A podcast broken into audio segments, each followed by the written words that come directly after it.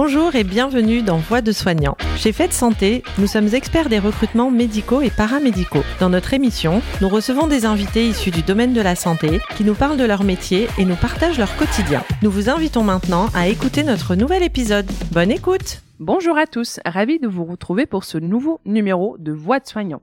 Je suis Marisa Rebello Ferreira, consultante en recrutement pour le cabinet Fête Santé et j'accueille aujourd'hui Kathleen Jiquel infirmière puéricultrice en néonatologie, qui va nous parler de son métier.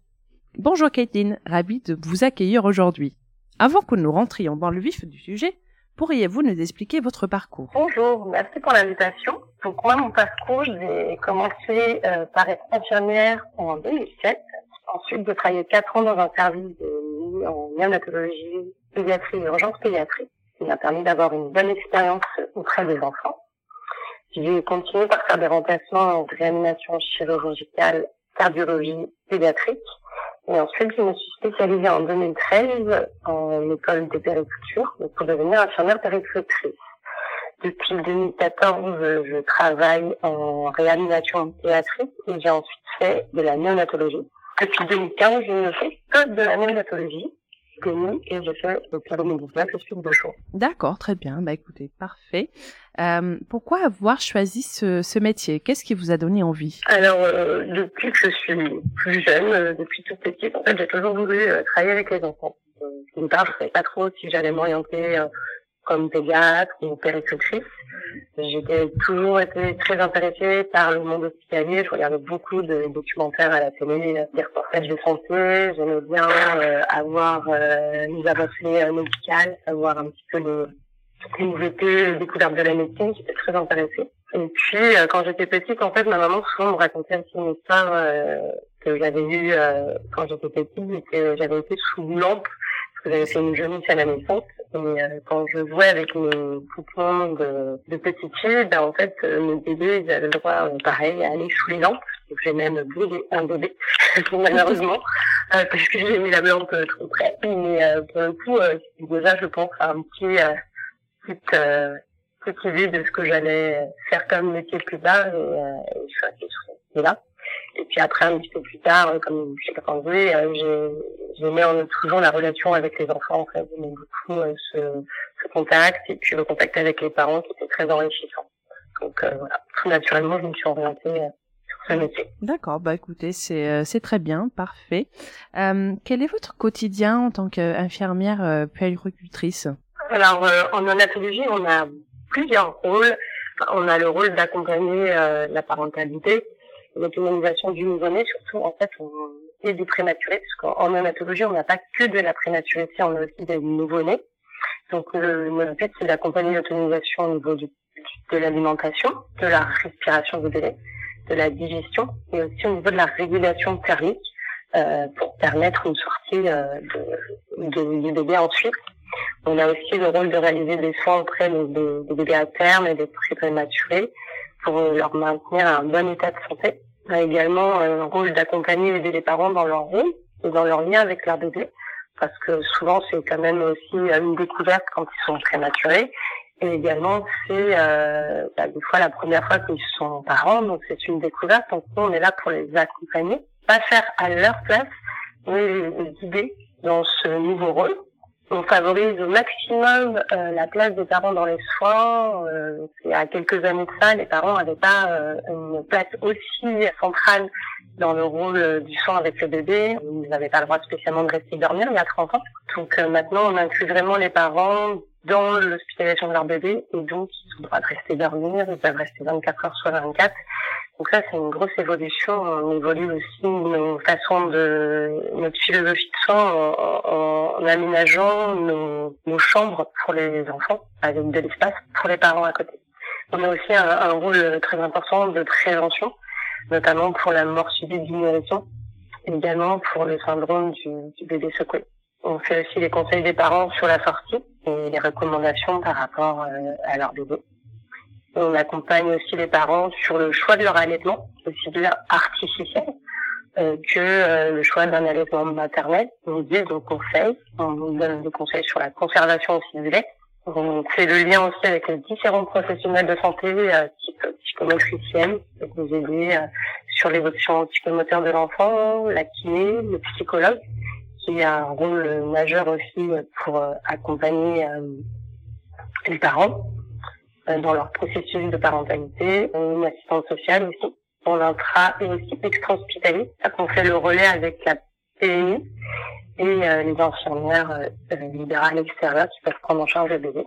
Également, on a une observation fine du bébé, de sa maturité et de sa capacité. On a un programme euh, qui s'appelle le NICAP, qui est un programme euh, sur le développement cérébral du nouveau-né à long terme, qui nous montre l'évolution de son environnement en fonction de son stade aussi de développement. Donc on fait très attention à ces stades pour pouvoir euh, adapter nos soins en fonction du bébé, en fonction de, la capacité qu'il a. On fait aussi c'est un peu moins drôle, mais ça fait partie de notre euh, métier. On accompagne dans les soins palliatifs. Quand on a des découvertes de maladies euh, incurables, on accompagne euh, dans le processus de palliatif. on a un rôle important aussi à jouer dans, ce rôle-là. Et euh, dans plusieurs euh, services de néonatologie se développe depuis quelques années un service qu'on appelle l'hospitalisation à domicile.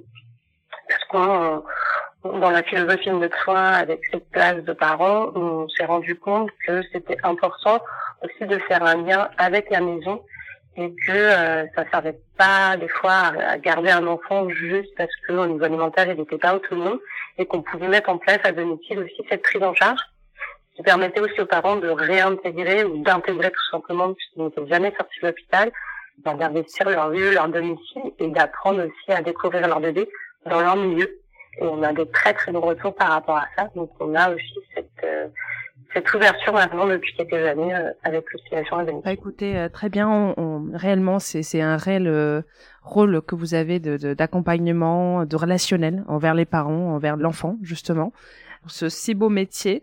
Euh, finalement, si euh, on a des euh, étudiants ou même des infirmiers qui souhaitent se spécialiser en puériculture, comment doivent-ils faire? Quel, quel, est votre, quel est le parcours, tout simplement? Alors le parcours, en fait, il faut d'abord avoir un diplôme d'infirmière en soins généraux qui dure trois ans d'études après le bac. puis après, en fait, il faut réintégrer, repasser des concours pour rentrer à l'école de périculture. Donc le concours souvent c'est euh, ça va être des tests psychotechniques et puis après une, une présentation orale devant un jury. Et cette année d'études elle dure un an. Dans peu de temps, euh, on, on, va être amené à passer ce diplôme en deux ans parce qu'on rentre dans le système de l'université avec euh, licence, master, doctorat et donc euh, deux ans d'école de périculture feront partie des deux ans de master en fait, donc ça sera en deux ans, et donc ça sera sur cinq ans. On sera spécialisé dans la périculture. D'accord, très bien. En tout cas, c'est très intéressant. Euh, y a-t-il des aspects de votre métier que vous préférez ou un peu moins? Euh, Alors, les aspects du métier moi que j'aime, euh, que j'affectionne, c'est la relation et l'échange avec les parents. Indéniablement, on, les aide à devenir euh, parents, on les accompagne dans leur rôle de parents, parce que c'est compliqué quand on a un bébé vulnérable de réussir à trouver sa place de parent parce que souvent ils sont quand même assez techniqués, ils ont beaucoup de des perfusions, des fibres sur le score, des, des choses qui sont euh, impressionnantes et qui font que les parents ont du mal à, à, à rentrer dans le lien avec leur bébé. Donc nous, notre rôle, c'est euh, vraiment euh, les accompagner et les aider, donc en leur faisant faire un maximum de soins à leur bébé et en, en leur donnant une place centrale. moi, ce que j'aime bien aussi, c'est le fait aussi que les journées ne se ressemblent pas le matin, euh, je peux avoir euh, six enfants, mais avec des profils complètement différents. Euh, on peut avoir des gens à gérer, des entrées, des sorties. Donc ma journée n'est pas une journée type. Dans le fond, les sens sont les mêmes, mais on a des familles qui sont différentes, on a des enfants qui sont différents, donc ça fait que la journée, les journées ne se ressemblent pas.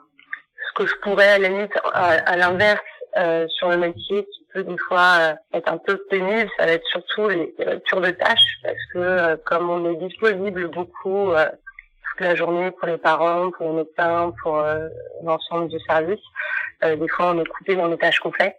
Donc ça, c'est vrai que c'est un peu des fois compliqué de se remettre dans, dans une tâche, se reconcentrer. Et puis après, il y a l'aspect un petit peu administratif qui, qui est présent, malheureusement, qui est obligatoire, puisqu'il faut aussi être vigilant sur tout ce qui est administratif. Moi, mon, mon dada, comme on dit. Je de ça. Bah écoutez, en tout cas, euh, parfait. Euh, et ça permet justement de, mieux comprendre un petit peu votre votre quotidien et puis euh, finalement donc tous ces tous ces aspects là.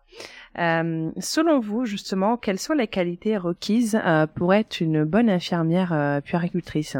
Alors je pense qu'il faut une bonne communication, mais pas une communication que spécialement avec les parents, une communication en général avec bah, l'équipe pluridisciplinaire. Donc avoir une bonne euh, relation en général, euh, aimer euh, euh, interagir, échanger avec les différents professionnels, euh, avoir une bonne organisation, pouvoir anticiper. Un enfant, il faut toujours anticiper sur la journée, sur les problèmes qu'on pourrait avoir. Donc on anticipe beaucoup. S'adapter aussi aux situations, comme je vous disais, on a des situations tellement variées qu'il faut réussir à à s'adapter au changement de rythme, à, à, des demandes des parents qui sont pour eux euh, bah, immédiates. Et donc, il faut savoir répondre euh, de manière euh, rapide et de qualité. Il faut ait de la flexibilité, beaucoup de flexibilité. Du dynamisme, je pense que ça, c'est un peu important pour moi. Je pense que voilà, il faut être dynamique, il faut avoir envie, être, ouais, avoir envie de, de, de de travailler, d'être voilà, la journée elle commence et les journées de 12 heures après en plus, donc euh, généralement c'est des longues journées, donc euh, voilà, ça passe vite. Il faut, vraiment très euh, très très coupé dans ce qu'on fait, donc il faut être dynamique. il faut de la patience aussi parce qu'on a des prises en charge d'enfants qui durent très longtemps, et donc il faut aussi avoir un rôle avec les parents qui des fois perdent patience, ce qui est tout à fait légitime aussi sont des parcours qui durent, faut savoir, deux, trois, voire quatre mois. Donc nous, il faut aussi avoir la patience de se dire que l'enfant n'est pas capable pour le moment et respecter ce, ce temps que l'enfant a besoin pour euh, bah, devenir mature. Et euh, des fois, ça prend du temps, c'est frustrant parce qu'on a l'impression de, de, stagner. Donc, euh, il faut avoir ce recul et laisser le temps à, à l'enfant de, de, grandir. avoir du professionnalisme, moi, je pense que dans toute discipline en tout cas de santé, hein, il faut être professionnel. Euh, et il faut aussi la remise en question.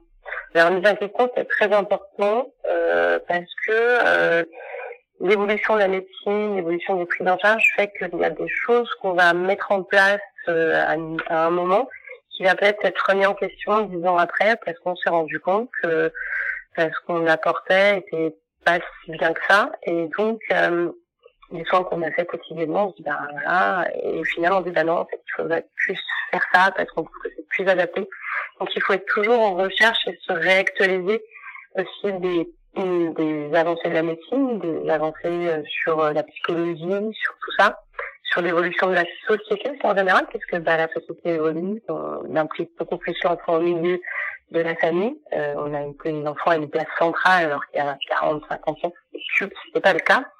Donc euh, tout ça, il faut se remettre en question et tout le temps être sur euh, l'avenir en fait. Et, plutôt euh, ouais, visionnaire, je sais pas si ça se dit, mais ouais, plutôt visionnaire et voir sur le long terme. Quoi. Bah écoutez, en tout cas, merci énormément euh, Kathleen pour le temps que vous nous avez accordé aujourd'hui. merci pour nos échanges et de nous avoir fait partager finalement votre si beau métier. Et merci à tous pour votre écoute. Merci. Merci pour votre écoute. N'hésitez pas à liker et partager ce podcast auprès de votre réseau, mais également à nous suivre sur notre page LinkedIn. À la prochaine pour une nouvelle découverte.